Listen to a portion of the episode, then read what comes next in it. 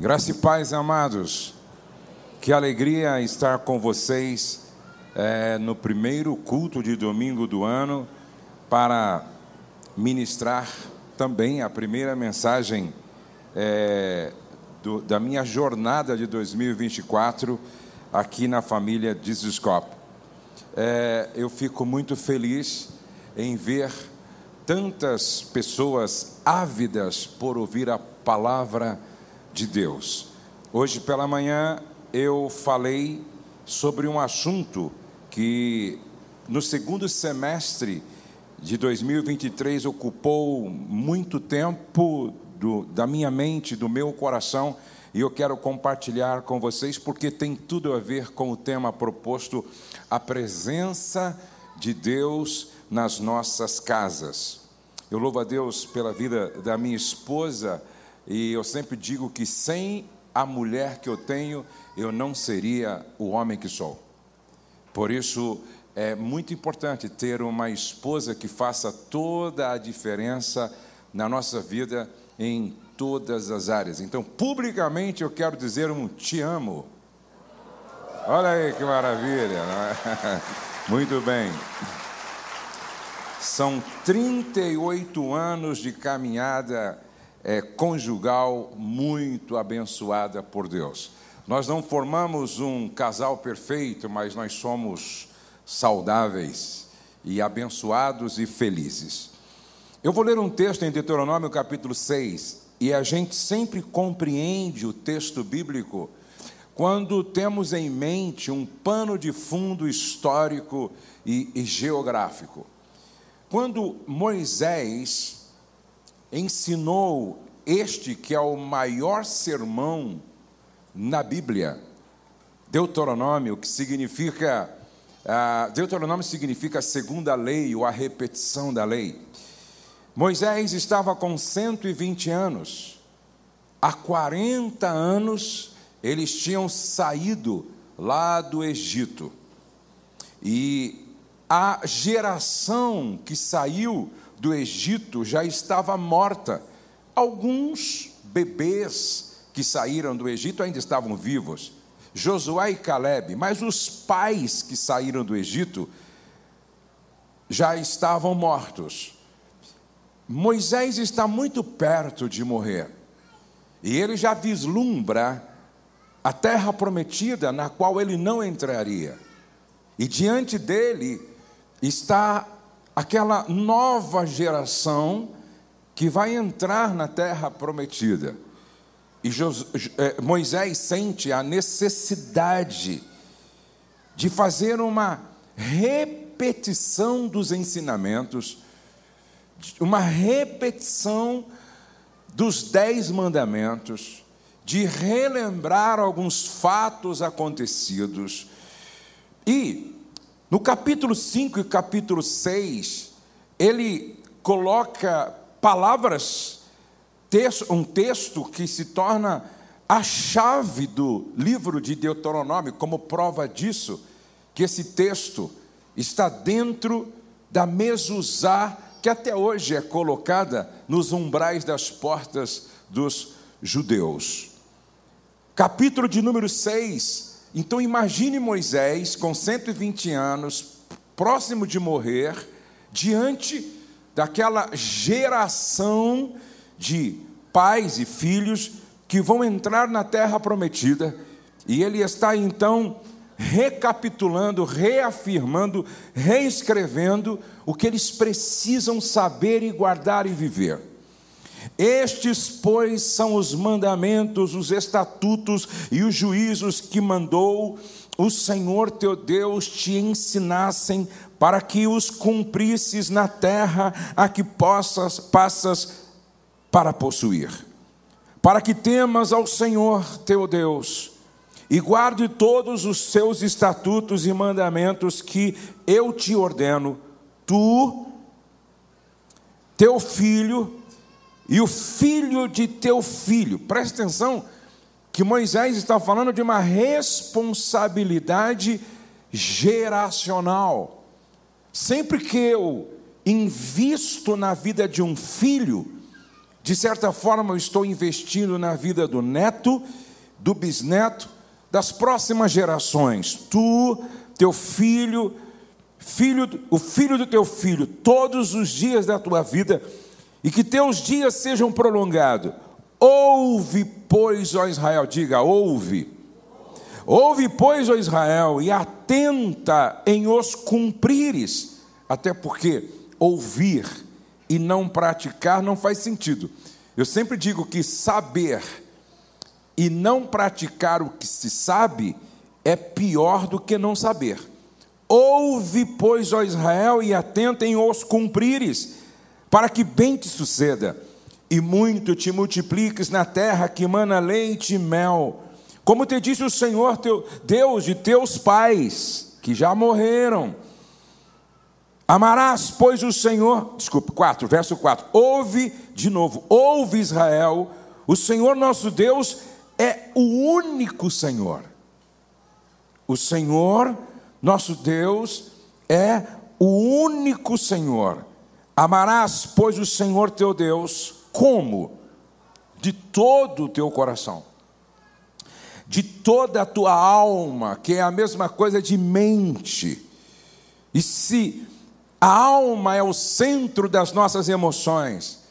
E a mente é onde acontece as nossas batalhas em que nós perdemos ou ganhamos. Então, esse amor deveria impregnar a mente, a alma, todo o nosso ser e toda a tua força.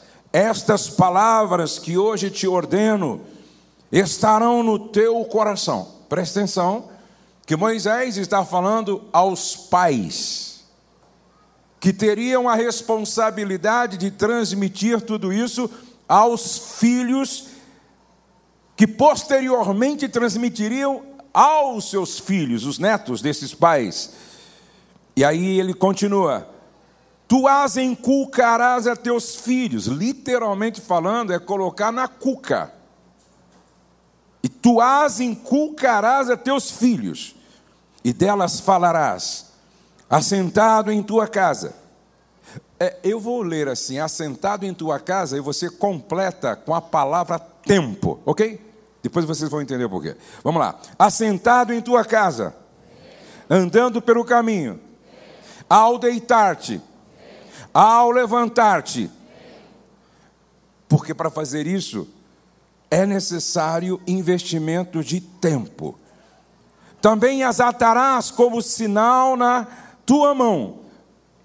É, os judeus, os fariseus, até hoje, eles entenderam errado esse texto.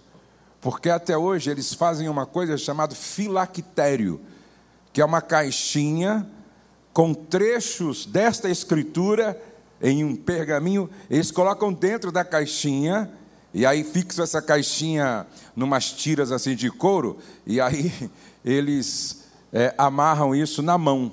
Mas Moisés não estava querendo. É, não era essa a interpretação que Moisés gostaria que as pessoas entendessem. O que Moisés estava falando é que todos os nossos atos, que todas as nossas ações fossem dirigidas e guiadas e orientadas pela palavra de Deus e te serão por frontal entre os olhos.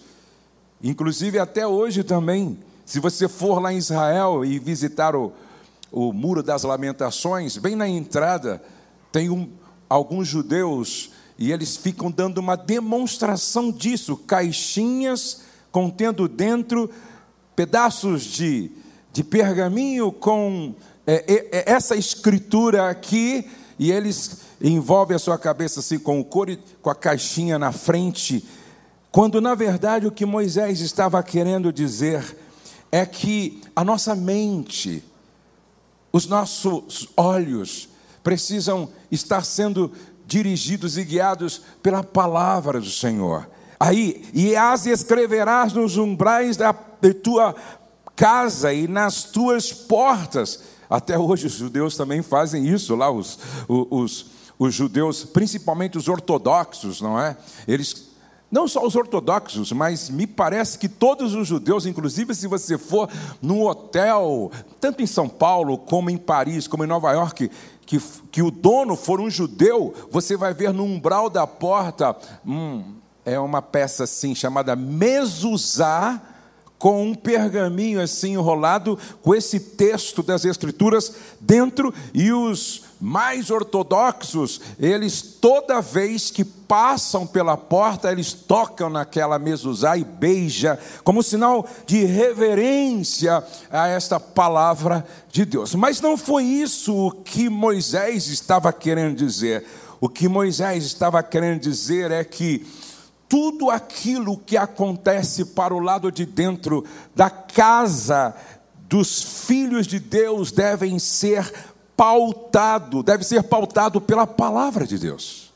Ainda que ao redor tudo seja escuridão, trevas, pecaminosidade, dentro da sua casa, onde Deus é o Senhor, a palavra deve ser a lâmpada para os nossos pés e a luz para o nosso caminho. E era essa a ideia de Moisés, que Moisés estava passando a todos aqueles pais israelitas que iam adentrar a terra prometida daqui a pouco. O que eu vou compartilhar com vocês aqui tem tudo a ver com esse texto.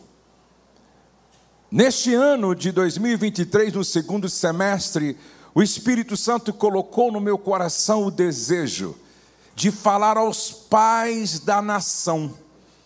E eu coloquei no coração uma meta de tocar o coração de um milhão de pais no Brasil. Através desse livro aqui que eu escrevi, o que eu aprendi como pai de três filhos do berço ao altar. Alguns podem perguntar: por que, que você não escreveu esse manual antes? Porque algumas coisas você só pode escrever respaldado a partir de um resultado efetivo. É, eu completei 60 anos de idade, 38 anos de vida conjugal. Meus filhos, os três filhos se casaram. O Douglas casou primeiro, a Letícia depois, o Pedro depois. Todos os meus filhos se casaram e louvado seja o nome do Senhor, estão bem casados. Vieram três netos, a Luísa, o Davi e o Joaquim. E eles também estão muito bem encaminhados na presença de Deus. Um dia eu saí da minha cozinha para a piscina, e quando eu olho para a minha piscina, eu vejo os três batizando um ao outro. Eu te batizo no nome do Pai, do Filho e do Espírito Santo, não é? Eu disse: está tudo bem encaminhado com é, já com uma vocação de João Batista, com uma vocação ministerial. Então eu pensei, muitas pessoas gostariam de saber quais foram as ferramentas que nós usamos para ter o resultado que tivemos. Eu gosto muito de copiar coisas boas que as pessoas chamam hoje de modelagem. Isso Paulo já falava quando ele escreveu: podem me imitar, porque eu estou imitando Jesus. Me lembro que, logo no início do meu ministério, quando os meus filhos ainda eram pequenos, eu visitei um, uma cidade, cidade de Manaus, para pregar durante dez dias. E eu e a minha esposa ficamos hospedados em uma casa, a casa do pastor Aldo. E durante os dias que eu fiquei nesta casa, eu fiquei impressionado com a saúde daquela família. Eu fiquei impressionado com a saúde do casamento daquele casal. Eu fiquei impressionado com a forma de ser daquela família. Pensa numa família inspiradora. Eu fiquei observando, gente, dá para esconder dois dias, três dias, mas com o passar do tempo vai vazando alguma coisa vai deixando escapar alguma coisa. Nós percebemos que aquela família era de verdade. Os filhos jovens, o pai pastor, a mãe também pastora na igreja. No nono dia, eu chamei o pastor Aldo e disse: Pastor Aldo, meus filhos são pequenos, eu e a minha esposa estamos começando a vida conjugal e familiar. Cara, eu estou impressionado com sua casa. Achei lindo a forma de ser de vocês. Me dá a receita, brinquei com ele, me dá a receita. E ele pacientemente falou: Josué, senta aqui. E durante umas duas horas, ele começou a me explicar tudo que um pai precisa saber, tudo que um marido pastor precisa saber, tudo que um casal precisa saber. E ele foi falando sobre como lidava com os, com os filhos namorando, por exemplo. Ele foi falando da importância de ter um dia específico da semana que fosse o dia da família e não negociar esse dia por nada. Ele foi falando como equilibrar ministério, família, casamento, filhos. E ele me ensinou muito. Eu me lembro que voltando desta viagem no avião, eu disse para minha esposa Rose, como eu aprendi com, esta família, e eu trouxe as lições que o pastor Aldo nos ensinou, e nós vamos aplicar na nossa casa. E se deu certo para ele, vai dar certo para nós. E assim como eu pedi para ele a receita, um dia pessoas vão visitar nossa casa e vão pedir a receita para nós. É interessante que hoje vem pessoas de todos os estados do Brasil em Bragança pedir para mim a receita. Hoje eu recebo pessoas que vêm dos Estados Unidos, que vêm da África, que vêm da Europa, que veio já do Japão, veio para buscar a receita. Aí eu pensei, já que tanta gente vem aqui buscar a receita, eu vou escrever um livro de receita. Na verdade, eu escrevi um manual explicando para os pais e para as famílias como é possível ter um resultado extraordinário fazendo um trabalho bem feito em casa. E tem tudo a ver com o texto em que eu li. Por isso eu quero rapidamente, e agora eu vou ficar de olho no relógio para não acontecer como pela manhã. Eu quero rapidamente compartilhar com vocês sobre algumas lições que para mim são preponderantes, fundamentais, que nós, eu e a minha esposa, aprendemos como pais de três filhos. E a primeira lição é: quem se prepara para a paternidade se torna um pai melhor, se torna uma mãe melhor. Escute, porque isso é muito importante. Nós nos preparamos para tudo na vida. Quanto tempo você estudou para ser médico? Quanto tempo você estudou para ser engenheiro? Quanto tempo você estudou para ser arquiteto, psicólogo, como a Letícia, terapeuta ocupacional? Quanto tempo se estuda para ser um doutor? Se contar com doutorado, mestrado, pós-doutorado, é 10 anos, 12 anos 15 anos. Agora, quanto tempo se estuda para ser pai? Quem estudou um ano só sobre paternidade antes de ser pai? Quem estudou três anos sobre maternidade para ser mãe? Essa preparação ela é fundamental. Pelo menos ler alguns bons livros, pelo menos assistir alguns bons vídeos, pelo menos sentar à mesa como alguém semelhante ao Aldo, um pai bem-sucedido, para aprender com aquele que já chegou aonde você um dia deseja chegar. Tem um casal jovem aqui nesta igreja, que outro dia ele sentou comigo e ele me pediu, não sei se foi três ou cinco conselhos para ter um casamento, para ser pai, para ela ser mãe, bem-sucedido na sua trajetória, trajetória como nós fomos. Eu acho isso maravilhoso. Faz parte da preparação. A primeira preparação tem a ver com esse aspecto da espiritualidade da família. Por quê? Como pai, eu não sou apenas um genitor que emprestou sêmen para gerar três filhos. Não. Como pai, a minha missão também é de profeta. Ser profeta da minha casa, ser o sacerdote da minha casa. Então, se o sacerdote é aquele que leva a família à presença de Deus e traz a presença de Deus para a família, o profeta é o que denuncia os pecados da família.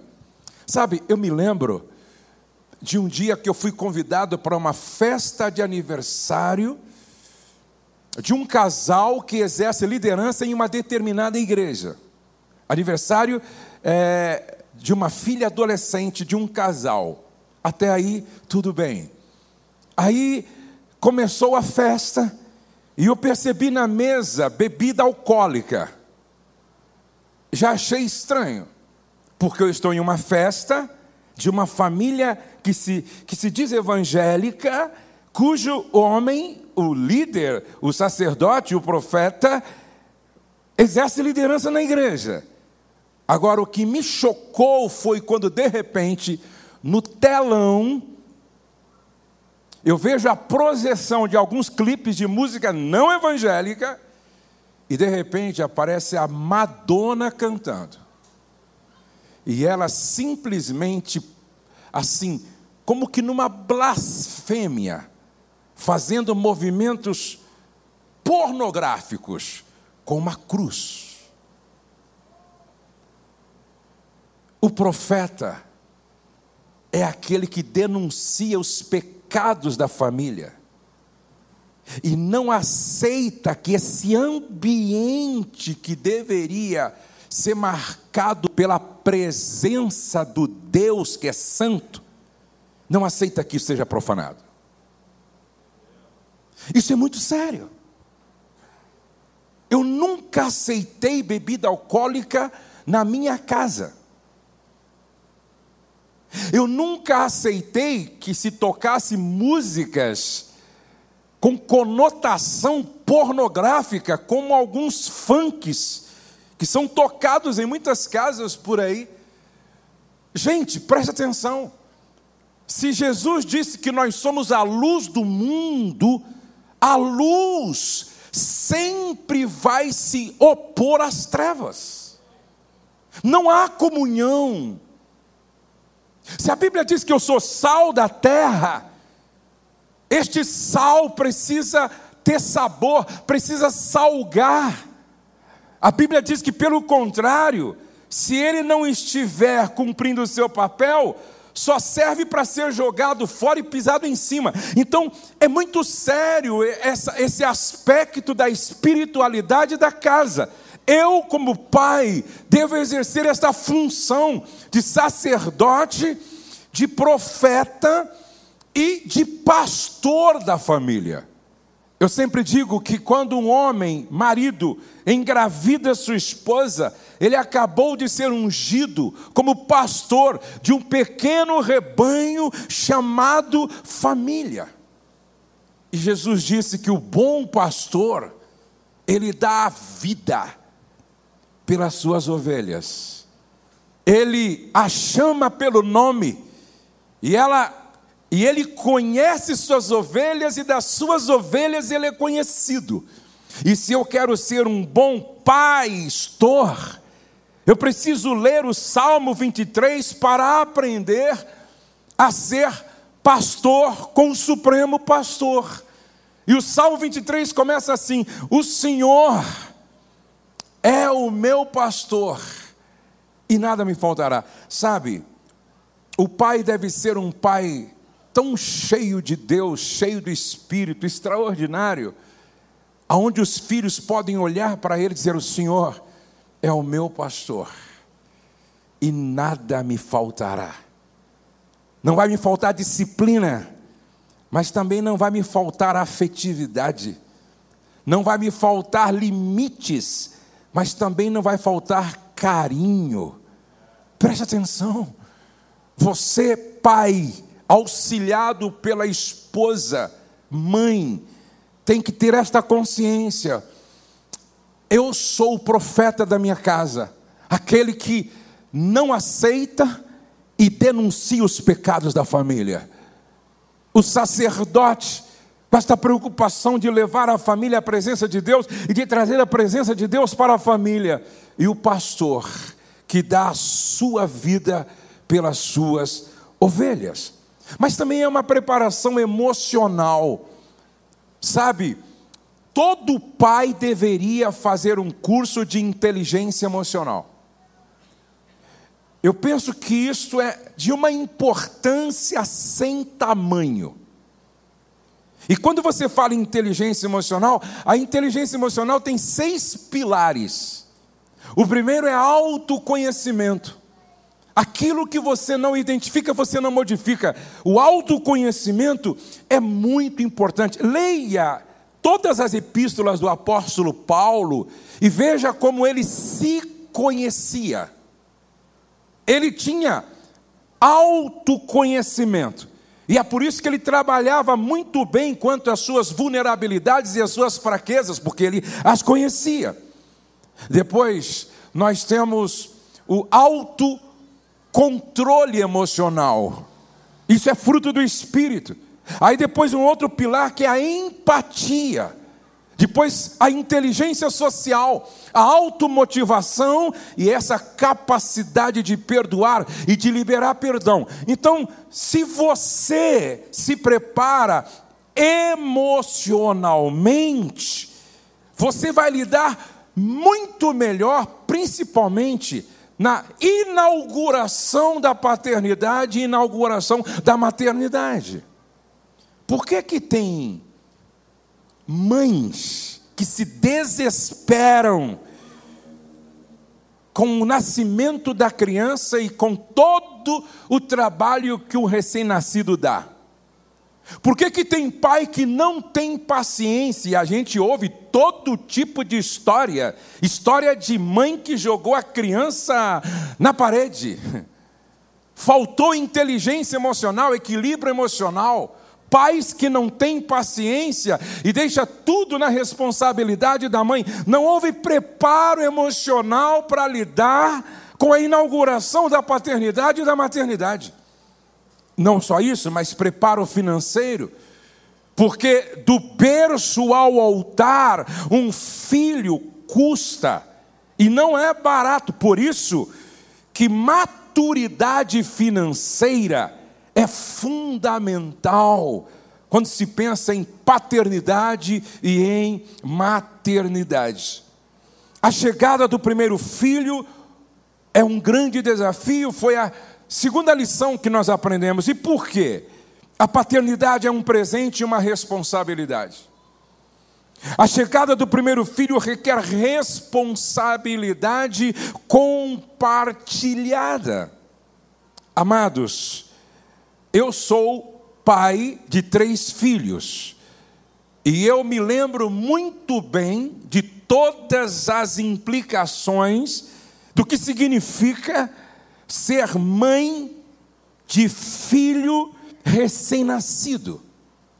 Me lembro também da experiência do Douglas com o Davi, que nasceu com um probleminha que provocava uma dor quase insuportável que o fazia chorar sem parar, e ele chorou uns dois, três meses, seis meses. Você já imaginou o estresse que isso não provoca em função das noites não dormidas? da preocupação, o que, que esse menino tem, ninguém descobre. Então preste atenção que a chegada do primeiro filho requer responsabilidade compartilhada. Eu, pela manhã, citei o exemplo do, da Soraya e do Wesley. Por quê? Porque nós ficamos agora alguns dias lá no nosso espaço como família, descansando em família. E o Wesley e a Soraya ficaram conosco. E eu tive a oportunidade de acompanhá-los ali no dia a dia desse tempo e de todos os movimentos das crianças, da Aurora, do Oliver, e, e eu fiquei observando como Wesley entendeu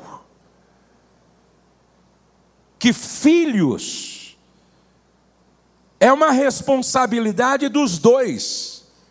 Às vezes eu olho para alguns homens, a impressão que me dá é que a mulher gerou por obra e graça do Espírito Santo. E ele não tem nada a ver com isso. E tem homem que acha que a única responsabilidade dele é trabalhar fora de casa, trazer a provisão e emprestar o sêmen, e o resto é com ela. Não, irmão, você não entendeu nada.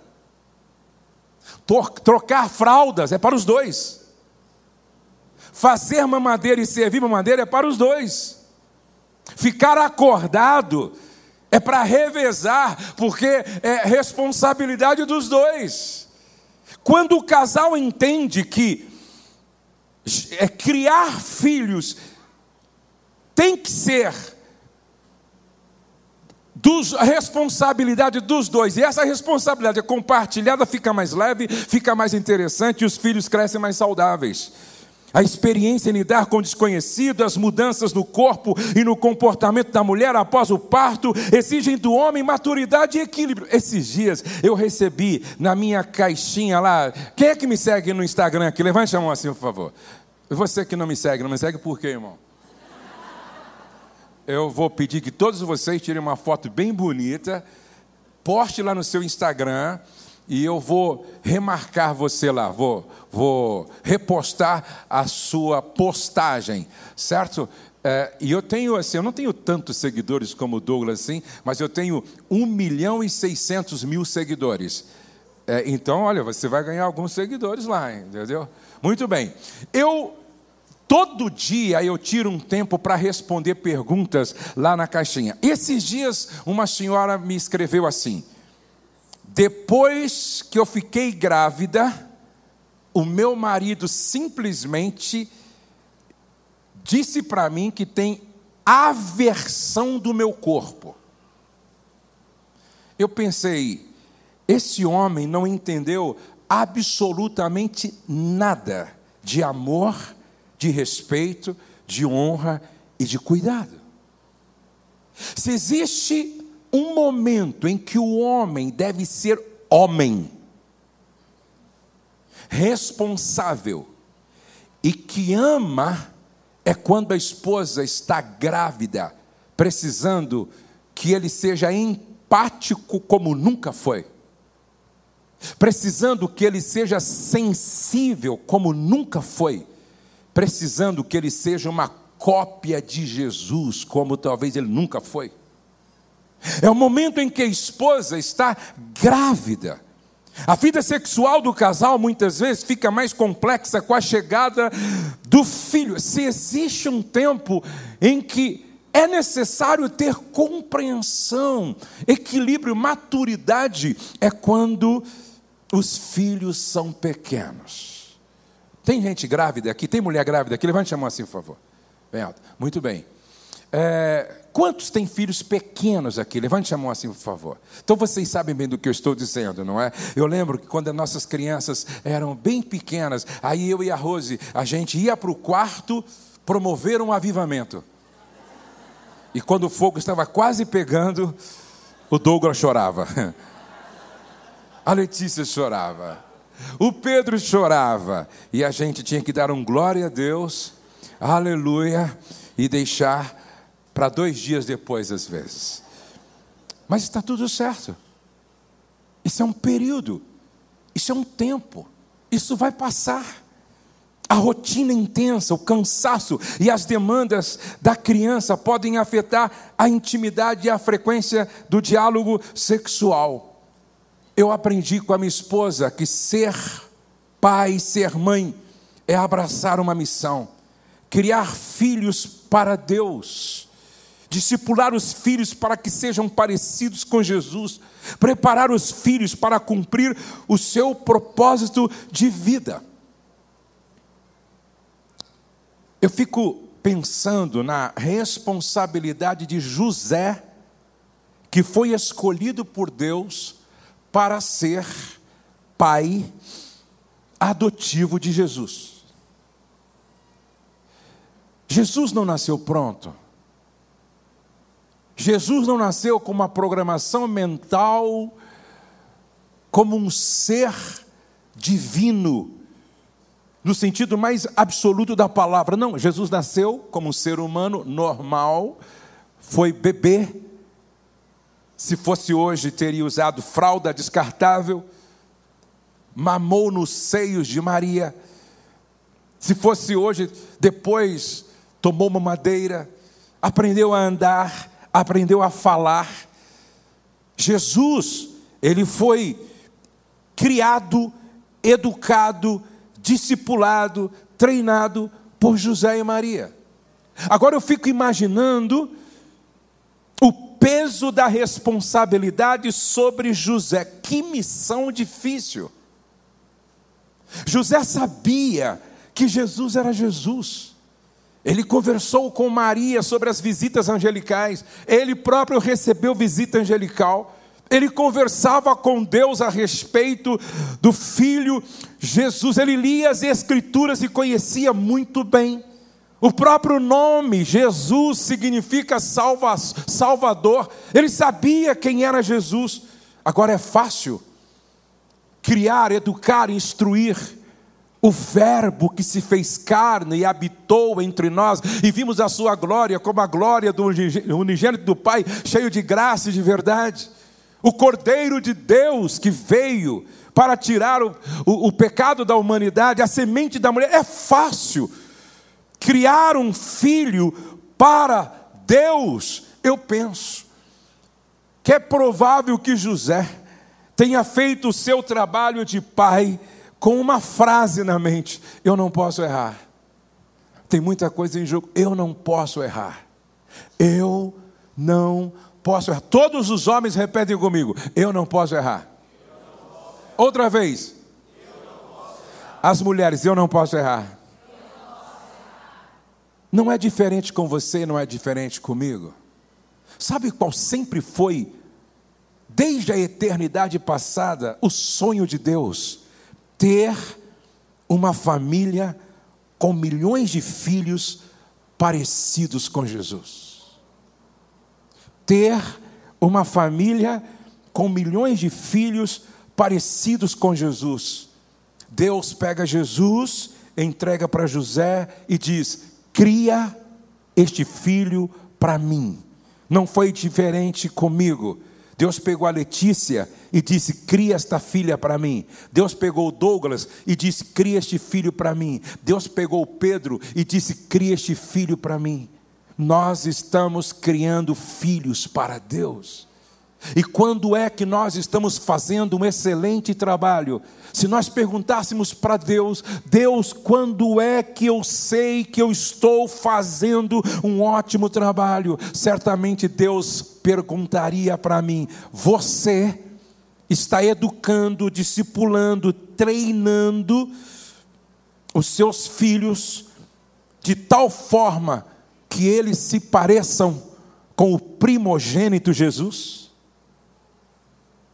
Se você está criando, educando, treinando, discipulando os seus filhos para que eles se pareçam com Jesus, você está fazendo o trabalho de acordo como Deus quer que você faça, porque o sonho dele é ter uma família com milhões de filhos parecidos com Jesus. Quantos pais aqui querem filhos parecidos com Jesus. Levante a mão assim, por favor, bem alto, bem alto. Agora você se parece com Jesus?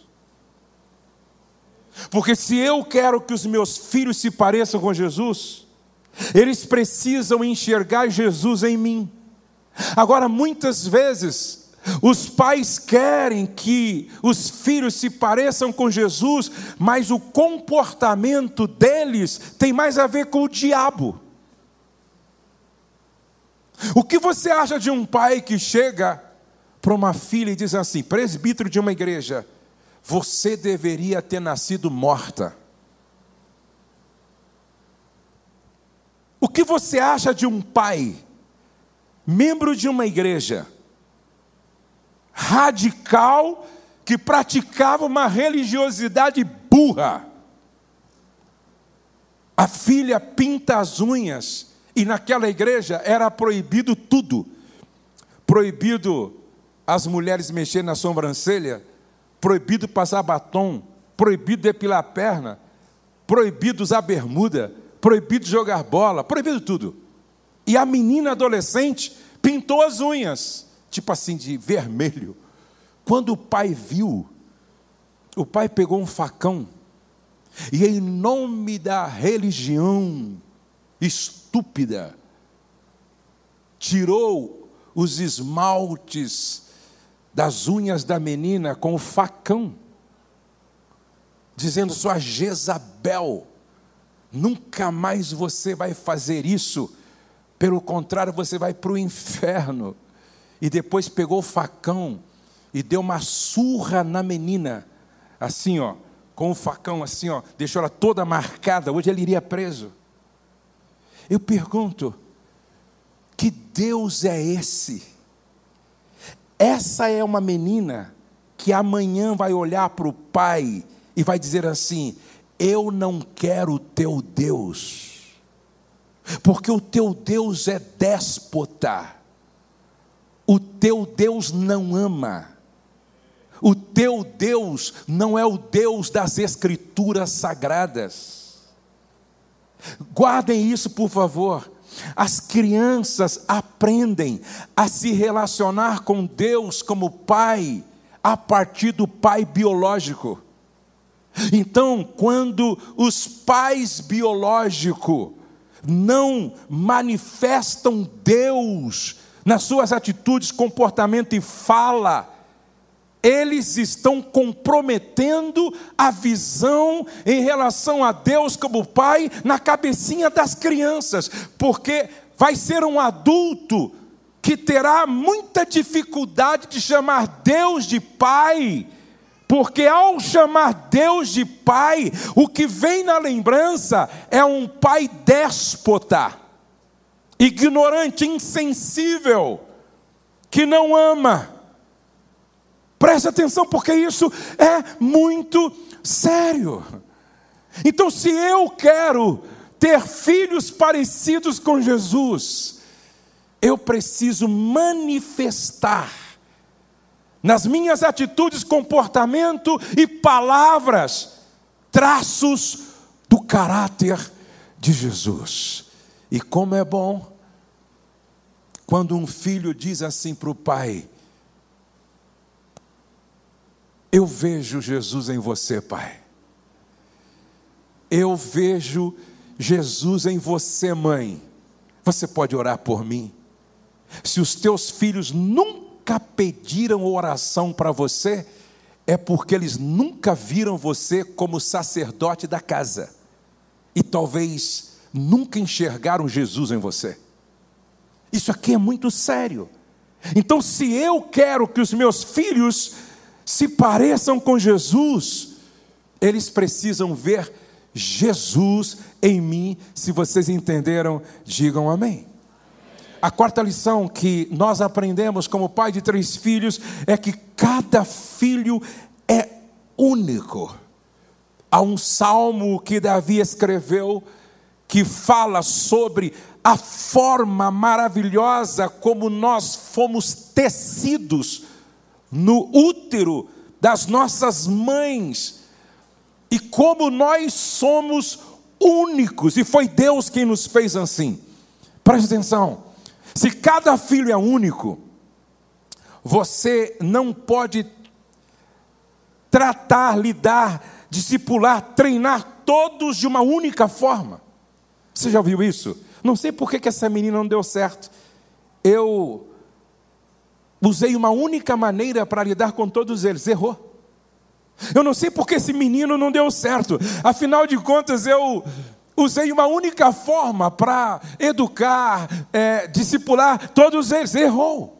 Presta atenção, cada filho tem uma personalidade, cada filho tem um temperamento. Tem um que é colérico, O outro é fleumático. O outro é sanguíneo. O outro é melancólico. Por exemplo, a Letícia é mais colérica. O Pedrinho é mais melancólico. O Douglas é mais fleumático.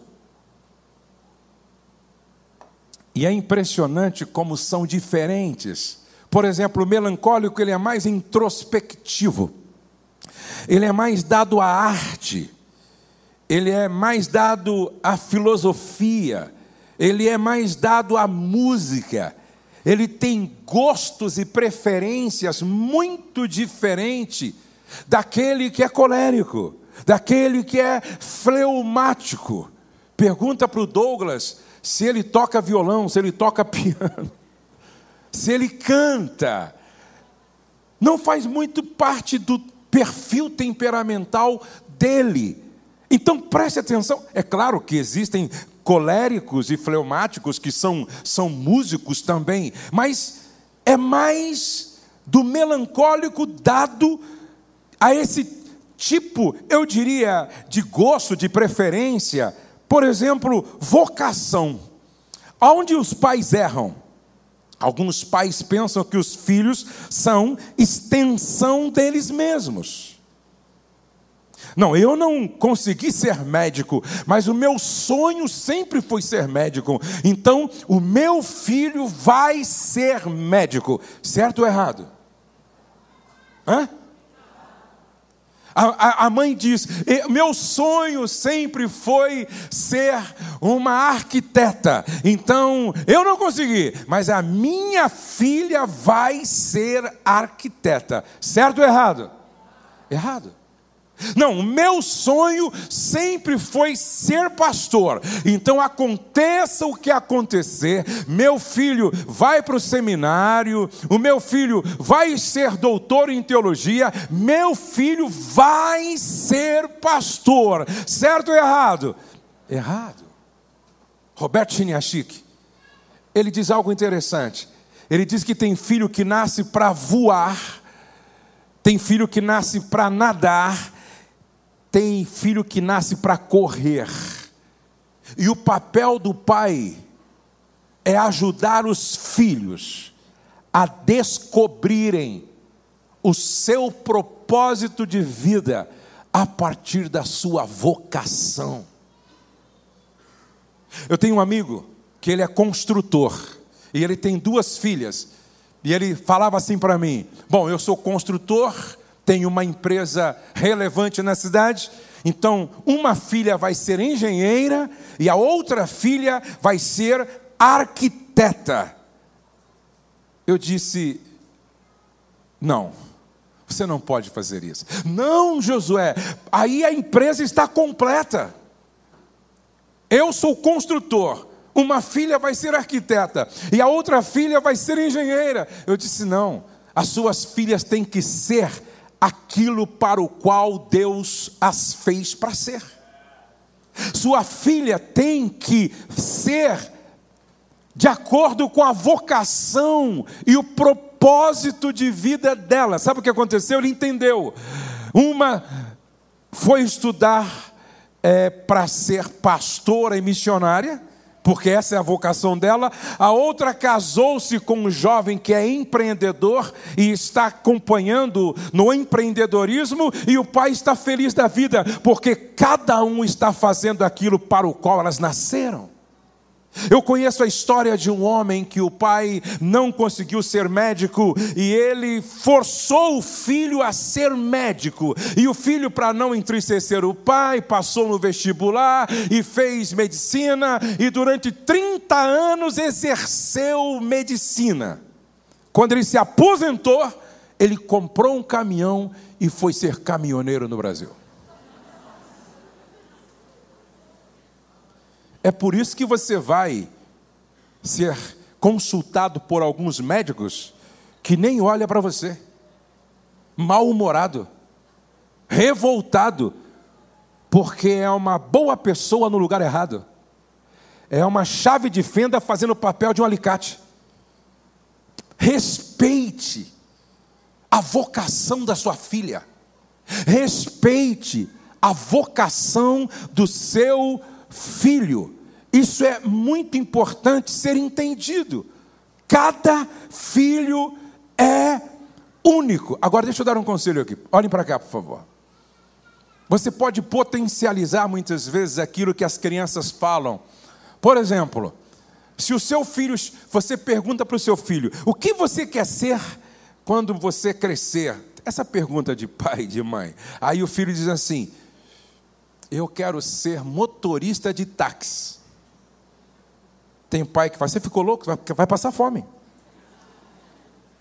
Não é assim que funciona. Você sempre tem que potencializar o sonho da criança. Não, filho, você não vai ser só um motorista de táxi. Você vai ser dono de uma locadora de automóvel que vai atender o Brasil e quem sabe o mundo. Você tem que, ah, eu vou ser motorista de caminhão. Não, você não vai ser só motorista de caminhão. Você vai ser dono de uma transportadora que vai transportar as riquezas da nossa nação pelas estradas do Brasil. Não, eu quero ser empregada doméstica, porque a colaboradora lá em casa é uma bênção. Não, você não vai ser só uma empregada doméstica, você vai ser dona de uma empresa de limpeza que vai atender grandes empresas na nação. Você pode potencializar, até porque você precisa respeitar o trabalho do motorista de táxi.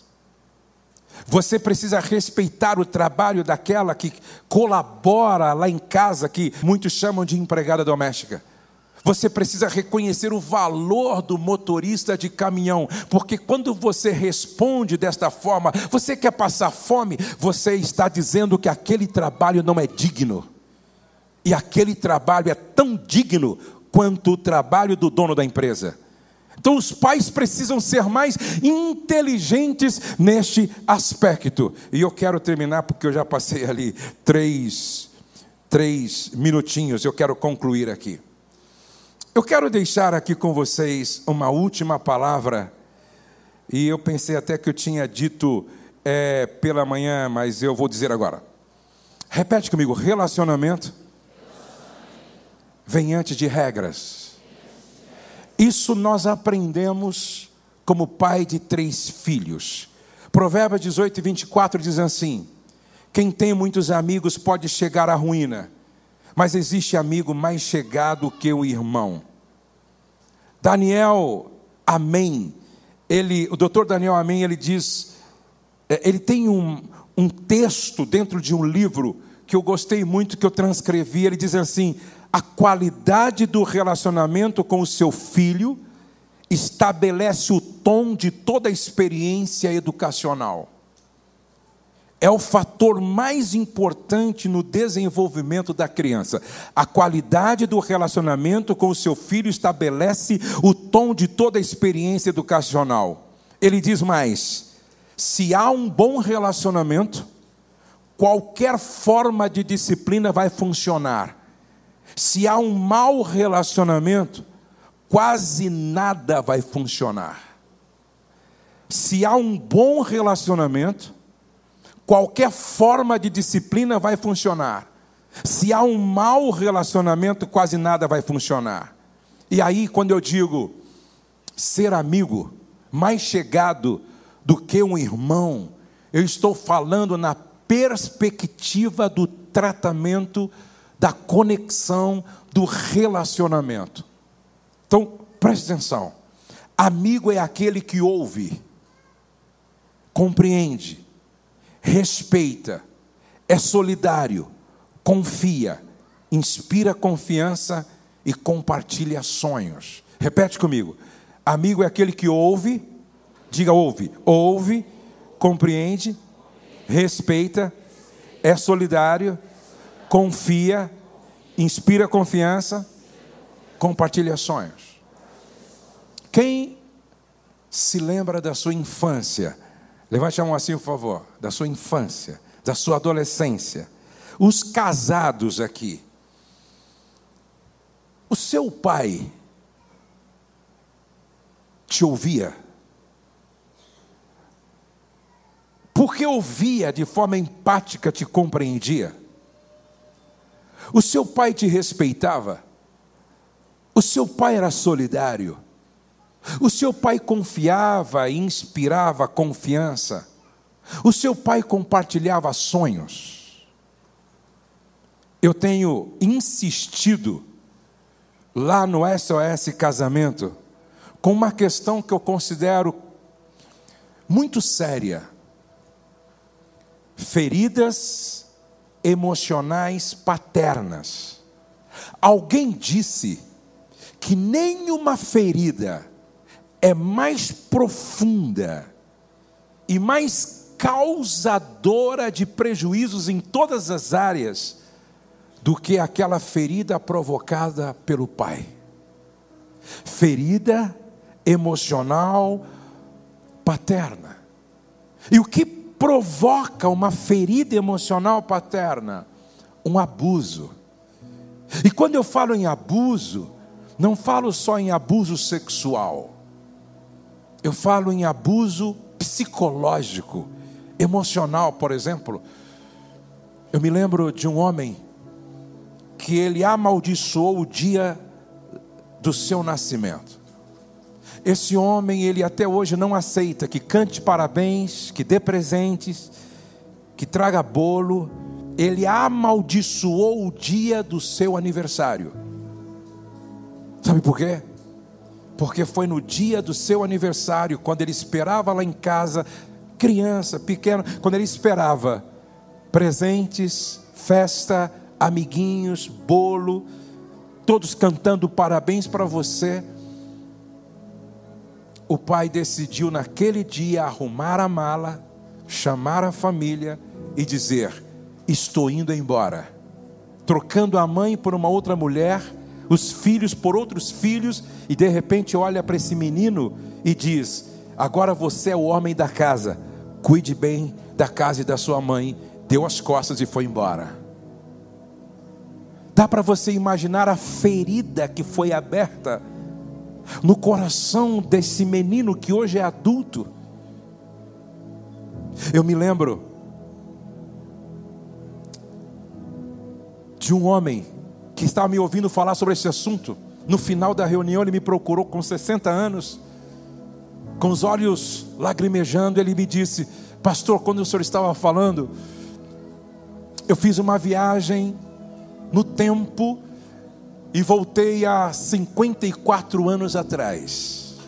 Meu pai engraxava o sapato até ficar brilhando. E um dia ele engraxou o sapato e deixou na porta da cozinha e saiu. E eu, muito espuleta, menino levado, fui brincar com os meus irmãos, e aí eu peguei os dois pares de sapato e brincando de jogar nos meus irmãos, os dois pares caíram no esgoto na porta de, que tinha assim, na, na, na, rua da frente. Os dois pares caíram na, no esgoto e desapareceram. Quando meu pai voltou à noite, foi procurar o sapato, meu irmão disse para ele: ele tentou jogar em mim e os sapatos caíram no esgoto. Meu pai ficou possesso, perdeu o controle me pegou assim pelo cabelo e pela roupa, me arrastou até o esgoto, falando palavrões horríveis, me amaldiçoando. E ele me pegou no cabelo e começou a passar o meu rosto nas fezes, dizendo: Seu maldito, nunca mais você joga o sapato de ninguém no esgoto. E esse homem, agora com 60 anos e com os olhos cheios de lágrima, diz: Pastor, eu ainda lembro da minha mãe, limpando o meu rosto e dizendo: Por que, que você fez isso? Por que, que você fez isso com o menino? Uma ferida emocional paterna que durava 55 anos. E quando essa ferida não é curada, essa ferida se torna as lentes através das quais você enxerga a vida. Esta ferida te paralisa. Essa ferida te impede às vezes de avançar, de progredir, de prosseguir. Uma ferida emocional paterna não sarada se torna um grande problema, porque uma ferida não curada te governa. Eis a razão porque eu gostaria de dizer para você que Deus tem pressa em te curar nesta noite. Eu estou lembrando de José. José tinha tudo para morrer com depressão no Egito, porque um erro do pai criou um sério problema com os irmãos, que o venderam como mercadoria para o Egito. No Egito ele é exposto no mercado de escravo. No mercado de escravo ele é comprado por Potifar, servindo na casa de Potifar, ao galgar a posição de mordomo, ele é caluniado pela mulher. Injustamente ele vai para a prisão e percebe que tudo o que vai acontecendo na vida de José, aparentemente de ruim negativo, teve origem com o erro do pai. Ele poderia ir para o Egito dizendo: tudo por causa do meu pai. Ele poderia ter chego no mercado de escravos, estou aqui por causa do meu pai. Ele poderia ter ido para cá de Potifar, dizendo, por causa do meu pai. Se meu pai não me tratasse como me tratou, não teria acontecido comigo tudo o que tem acontecido. Ele poderia chegar na prisão, estou aqui por causa do meu pai. Mas é impressionante que quando José chega como governador, primeiro-ministro do Egito, e os irmãos vão até ele em busca de comida, sem conhecê-lo, sem reconhecê-lo. E ele faz um jogo com os irmãos para despertar talvez a consciência de cada um deles. Quando chega o momento em que ele decide se revelar aos irmãos, ele manda que todos os subalternos saiam da sala, ele quer ficar sozinho com os irmãos. E quando ele está sozinho com os irmãos, vestidos, se vestido, eh, vestindo-se como egípcio, falando como egípcio, certamente sua voz mudou em função da idade. E ele se revela, tira toda a sua edumentária egípcia e se revela como José, e ele diz: Eu sou José. Meu pai ainda vive. Mas tudo não foi por causa do teu pai, meu pai ainda vive. Ah, que saudade do meu pai. Sabe por que o coração de José não adoeceu? Sabe por que José não aceitou que esta ferida o governasse?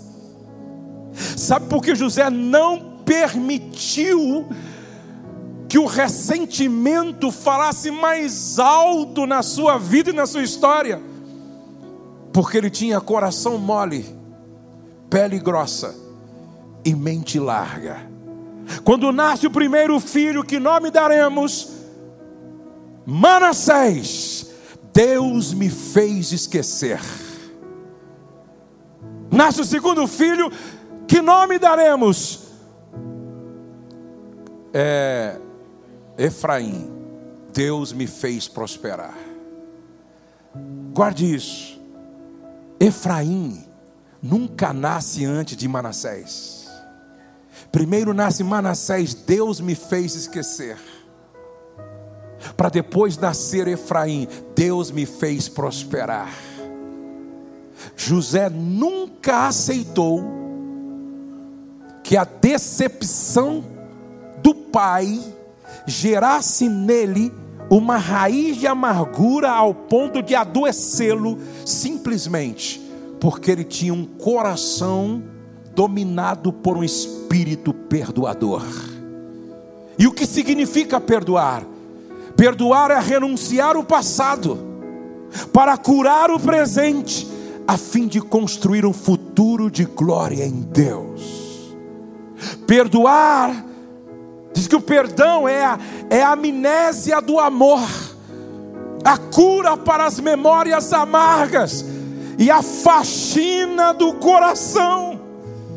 A gente tem que aprender com Jesus que nos ensina muito sobre inteligência emocional, que na cruz, quando ele olha para os seus ofensores, agressores, ele não diz desgraçados, desça fogo do céu e consuma a todos. Não, ele diz: Pai, perdoa, porque eles não sabem o que estão fazendo. O que, que eu aprendo com José? Olha só, Abraão mentiu, teve problema com, no casamento e teve problema com os filhos. Esse padrão se repete em Isaac. Isaac mente. Isaac tem problemas os, no casamento.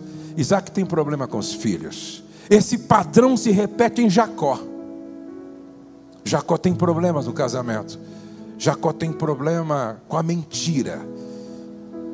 E os filhos de Jacó problemáticos. Mas José, um dos doze, a impressão que dá é que ele disse o seguinte: a partir de mim, a história vai ser outra. Eu vou redimir a história da minha família. Não há na biografia de José problema no casamento dele.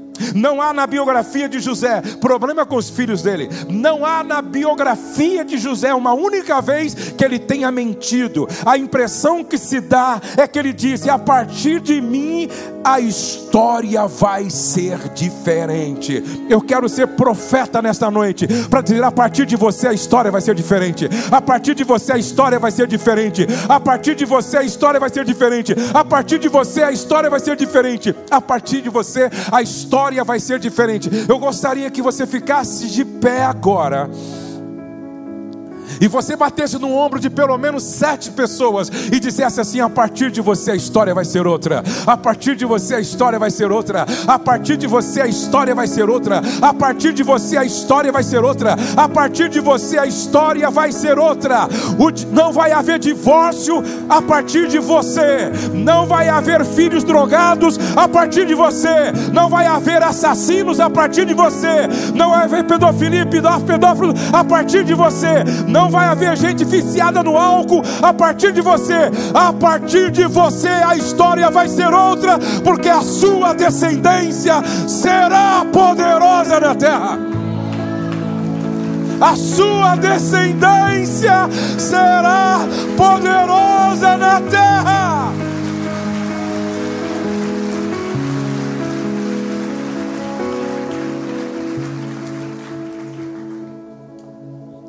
Sabe?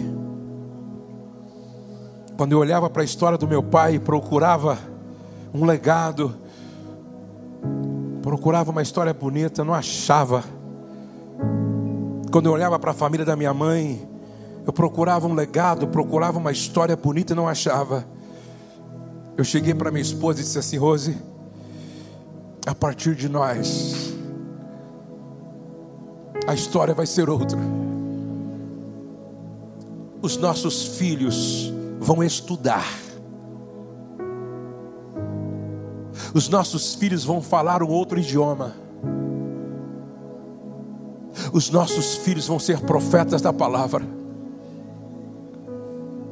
A partir de nós a história vai ser outra. Se você quer orar comigo hoje e dizer: Senhor, que a partir de mim o Senhor faça algo extraordinário, como o Senhor fez com José. A partir de mim, meus filhos vão ser apaixonados por Jesus. A partir de mim, meus netos vão ser comprometidos com a palavra. A partir de mim, a minha descendência vai ser luz do mundo e sal da terra. A partir de mim, nossos filhos, netos e bisnetos vão fazer a diferença. Eu quero chamar todos os homens aqui, por favor, como eu fiz pela manhã. Só os homens, todos os homens aqui. Porque um homem posicionado, como José na sua casa, pode impactar uma geração. um homem posicionado como José na sua casa, pode marcar a futura geração. Em casa, reflita sobre isso, pense sobre isso, faça um acordo com a sua esposa, dizendo: a partir de nós a história vai ser outra. Talvez o seu pai foi alcoólatra. Talvez a sua mãe foi garota de programa. Talvez o seu pai casou-se cinco vezes. Mas saia daqui dizendo: a partir de nós, a fortaleza do divórcio não será levantada na nossa descendência. A nossa descendência vai ser poderosa na terra. Coloque a mão no ombro desse homem que está do seu lado. E as mulheres levantem as mãos na direção destes profetas. Levante as mãos na direção desses sacerdotes. Levante as mãos na direção destes pastores. Levante as mãos na direção destes líderes cópias de Jesus e comece a orar com eles e comece a orar por eles. Pai, aqui estão estes homens é um exército que se levanta nesta noite para fazer toda a diferença na casa, pois o tema proposto neste ano é a presença de Deus na casa, a presença de Deus no lar, a presença de Deus na família. E é tudo o que nós queremos, que a nossa casa perceba, viva, sinta a tua presença, porque quando a tua presença se manifesta, como aconteceu na casa de Zaqueu, há salvação nesta casa. Quando a tua presença se manifesta, como aconteceu naquela casa onde desceram pelo telhado um paralítico e ele foi curado, porque a tua presença cura, a tua presença liberta, a tua presença restaura, a tua presença ressuscita, a tua presença levanta o caído, a sua presença fortalece o fraco, a sua presença dá vida àquele que não tem mais vida, e tudo o que nós queremos é que a nossa casa seja o lugar da manifestação da glória da tua presença, da glória da tua presença, da glória da tua presença, Senhor. Marca estes homens nesta noite, marca estes maridos nesta noite, marca estes homens nesta noite, marca estes pais nesta noite, marca estes rapazes nesta noite, faça com que eles cumpram o papel para o qual eles foram chamados por ti. Eu abençoo a família eu abençoo o lar, eu abençoo a casa, e eu ministro a tua bênção sobre todos, em nome de Jesus, e que a partir de nós a história seja outra, no nome de Jesus, eu peço que seja assim, amém e amém. Aqui na frente ainda.